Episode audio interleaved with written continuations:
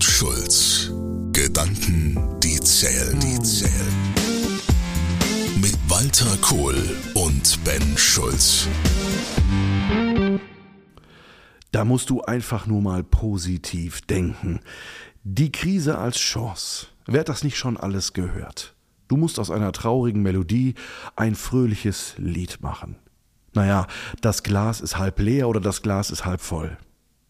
Wenn es um wirksame Führung geht und gutes Management, sagt Malik in seinem Buch Führen, Leisten, Leben, ganz klar, es gibt eines von sechs Führungsprinzipien, das bedeutet positiv denken. Die Challenge.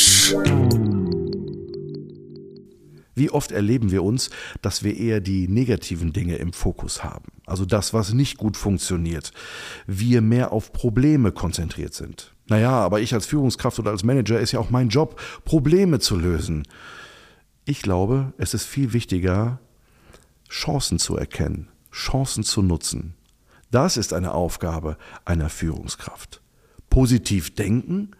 Naja, wenn ich in Zeiten von Herausforderungen und schwierigen Zeiten viel mehr mit einem halb leeren Glas unterwegs bin, hat das natürlich Auswirkungen auf meine Führung. Wie denke ich? Auf meine Haltung? Wie ist mein Führungsstil? Positives Denken, ein ganz wichtiger Aspekt für wirksame Führung, oder? Die Analyse. Absolut. Allerdings glaube ich, dass wir uns erstmal über das Thema, was heißt positives Denken, klar werden sollten. Äh, positives Denken kann nicht heißen, so zumindest meine Meinung, äh, dass wir, egal was passiert, immer positiv gut drauf sind. Weil das ist für mich einfach Blödsinn, das ist Selbstbetrug. Wenn jetzt zum Beispiel ein naher Verwandter stirbt oder so, dann geht es uns schlecht. Es ist auch richtig, dass wir in gewissen Situationen unserem Schmerz, unserer Trauer, unserer Enttäuschung, vielleicht auch unserer Wut bezogen auf Ungerechtigkeiten Raum geben. Also dieses, du musst immer positiv denken, das ist völlig illusorisch. Ich glaube auch nicht, dass es das ist, was äh, Malik meint. Positiv denken ist für mich eher mit dem Wort trotzdem verknüpft. Die Situation ist, sagen wir es deutlich, beschissen, aber ich mache trotzdem weiter. Ich finde trotzdem Wege aus der Katastrophe, in der man sich mhm. jetzt befindet. Und das ist für mich die Urform von Positivdenken, dieses Nicht-Aufgeben. Churchill hat das 1940, wie die Welt für England kurz vor der Zusammenbruch stand, Deutschen an der Kanalküste, alle weg, keine Verbündeten, nur gesagt, never, never, never. Das ist auch eine Form von Positivdenken, eine sehr inspirierende in meinen Augen äh, Art von Positivdenken. Und wenn man, wenn wir uns darauf einigen können, dass das Positivdenken heißt, dann haben wir die ganzen Hurra-Fraktionsleute, die dann über irgendwelche Scherben marschieren und durch Feuerringe springen, automatisch aussortiert.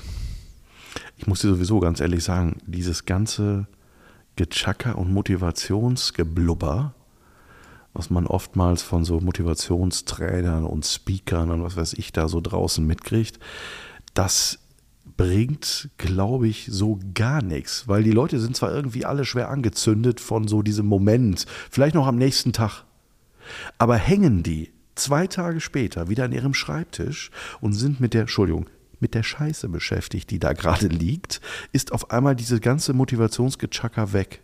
Du kannst es ja umgekehrt formulieren. Es gibt sicherlich schon in Deutschland mehrere, vielleicht sogar 10.000 Motivationsseminare. Das heißt, wir müssten ja jetzt inzwischen Millionen hypermotivierte Leute haben. Das erlebe ich hier jeden Tag und vor allen Dingen haben wir das ja in der Silvesternacht sehr schön erlebt, wie die alle motiviert durch Berlin gelatscht sind. Ja, gut. Aber was ich damit sagen will, ist, äh, wenn jemand Motivation verkauft, sollte man ihm nicht den Vorwurf machen, dass er Motivation verkauft, weil es gibt ja Kundschaft dafür. Die Frage, die wir uns stellen müssen, ist ja positiv denken, in welcher Ausprägung. Und für mich ist eben dieses Thema ein trotzdem Denken in der Krise, das ist meine Definition von positiv denken. Mein Mentor, damals als ich angefangen habe, selbstständig zu werden, der hat mir immer gesagt, Ben, wenn du in eine Situation kommst, in einer Drucksituation, in einer herausfordernden Situation, musst du dir als Chef immer folgende Frage stellen. Was für eine Möglichkeit, was für eine Opportunity, was für eine Chance liegt in dieser Problemsituation gerade?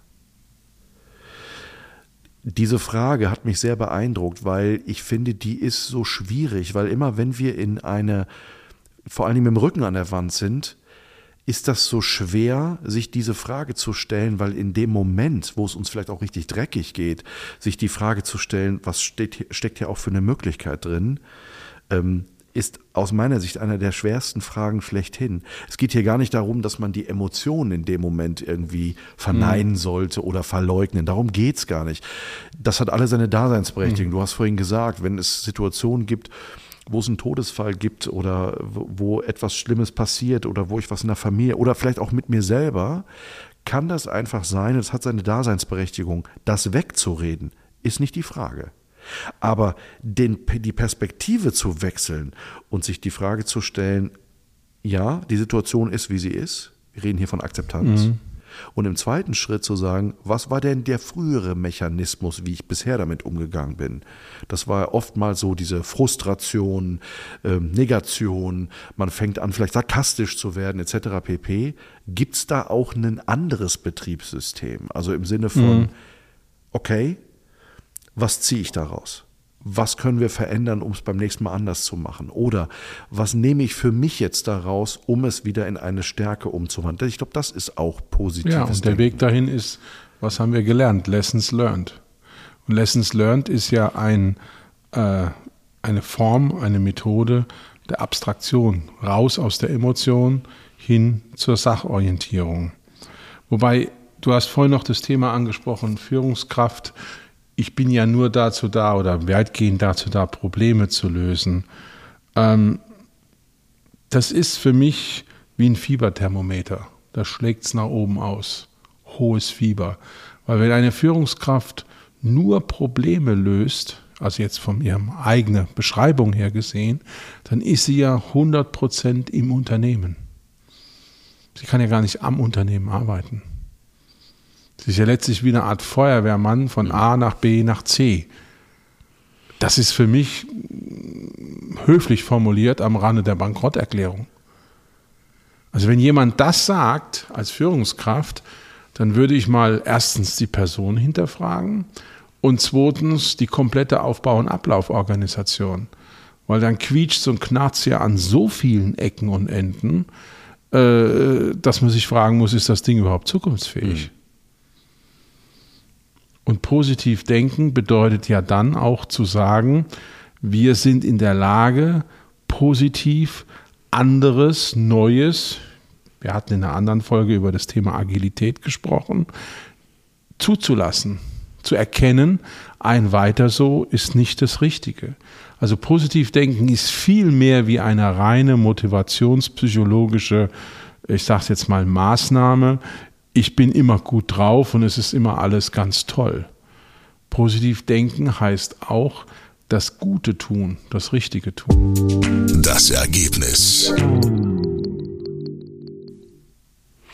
Und was ich auch glaube, ist, dass, dass es vor allen Dingen auch dieses Positivdenken verhilft, auch sogenannte spontane Stimmungslagen, die wir haben, mhm. auch anders in den Griff zu bekommen. Ja, sie zu dosieren, ja. Ja, also die wirklich auch zu steuern. Das sind wir bei dem Thema Selbstführung. Ja.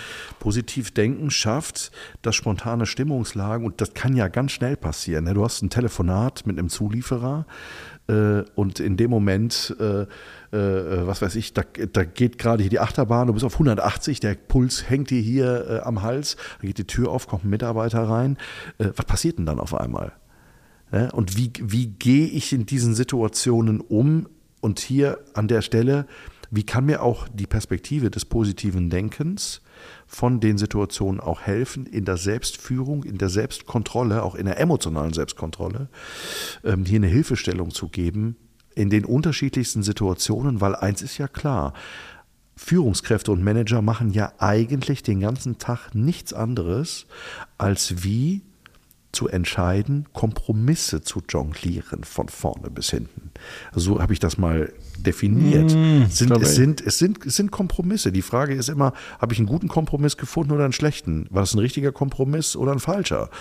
Aber es ist doch eher der Punkt, dass ich sage, es ist das Austangieren von unterschiedlichsten Dingen, die nicht immer nur Faktenlage haben. Okay, wenn du es so rum beschreibst, ist es ein Kompromiss. Es, es ist nicht ja. immer nur Faktenlage, was ich, sondern wir sind ja viel mehr damit beschäftigt den ganzen Tag, äh, nicht nur immer mit äh, Schwarz und Weiß immer nur zu entscheiden und zu agieren. Nee, es sind graue Entscheidungen. sondern Ja. wir sind permanent in dem Graubereich ja, unterwegs. ja, absolut. Und ähm, wenn ich da diese, dieses Thema des positiven Denkens mit drin habe, wenn es darum geht, im Graubereich, also in der Kompromisslage in Anführungsstrichen, zu agieren, ist das ein, ist das ein, ein, ein Riesenhebel, um ähm, mit den unterschiedlichsten Dingen und auch den Entscheidungen, die ich getroffen habe. Und Kompromisse, wissen wir alle, können alle mal auch in die Hose gehen und auch, ähm, äh, auch nicht das Ergebnis bringen, was es soll. Und die Kompromisse, das ist, glaube ich, etwas, wenn da positives Denken mit reinspielt und wir das als, als wirklich als Hebel, also als Werkzeug sehen. Ne? Malik sagt, das ist ja eines der Grundprinzipien in Führung, positives Denken. Ich glaube, dann sind auch so Stimmungslagen wie Unlust und Angst Relativieren sich, ja. händelbar. Ja, ja, absolut. Der Ansatz positiv denken darf nicht verflachen, sondern er muss letztlich einen Raum schaffen, in dem wir uns wiederfinden können. Und zwar einen Raum, in dem wir uns auch in Widersprüchlichkeit wiederfinden können, in dem wir Widersprüche für uns auflösen. Beispiel innere Befindlichkeit, äußere Situation. Aber positives Denken darf nicht dazu führen, dass wir uns selber betrügen. Das ist also wie immer im Leben auch ein Dosierungsproblem. Also positives Denken, es geht nicht um Chaka. Absolut nicht. Es geht um eine gesunde, lebensbejahende Einstellung.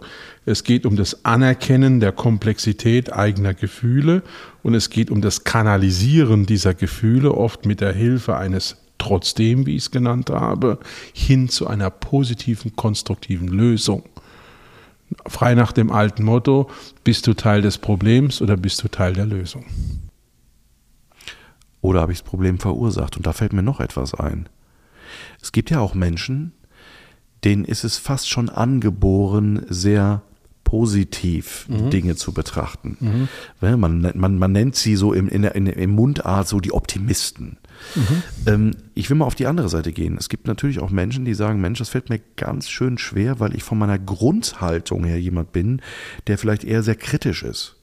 Der Dinge vor allen Dingen sehr kritisch beäugt und dem das total schwer fällt, das Gute in etwas zu erkennen oder das Positive erstmal zu fokussieren, sondern das, das gibt ja diese zwei Extreme. Was würdest du jemandem raten, der sagt, Mensch, das fällt mir schwer, weil ich vom Grundtypus her eigentlich eher jemand bin, der sehr, sehr kritisch an alle Themen rangeht?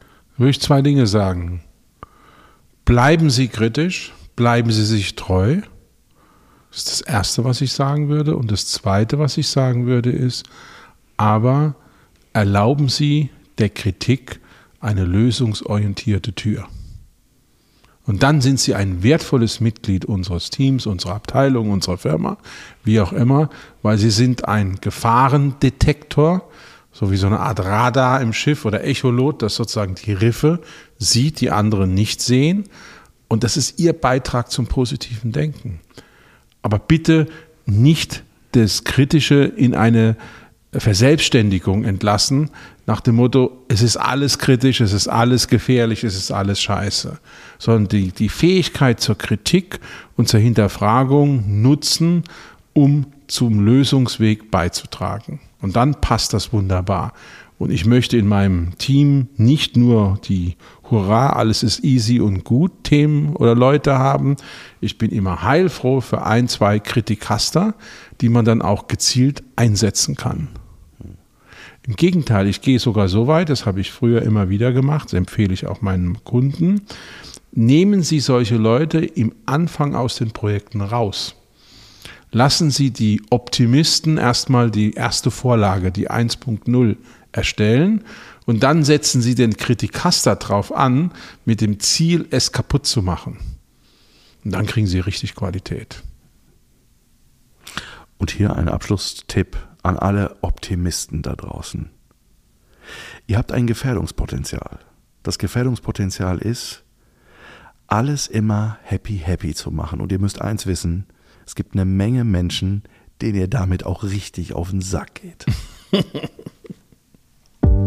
Kohl und Schulz. Gedanken, die zählen, zählen. Mit Walter Kohl und Ben Schulz. Weitere Informationen im Internet unter kohlundschulz.de.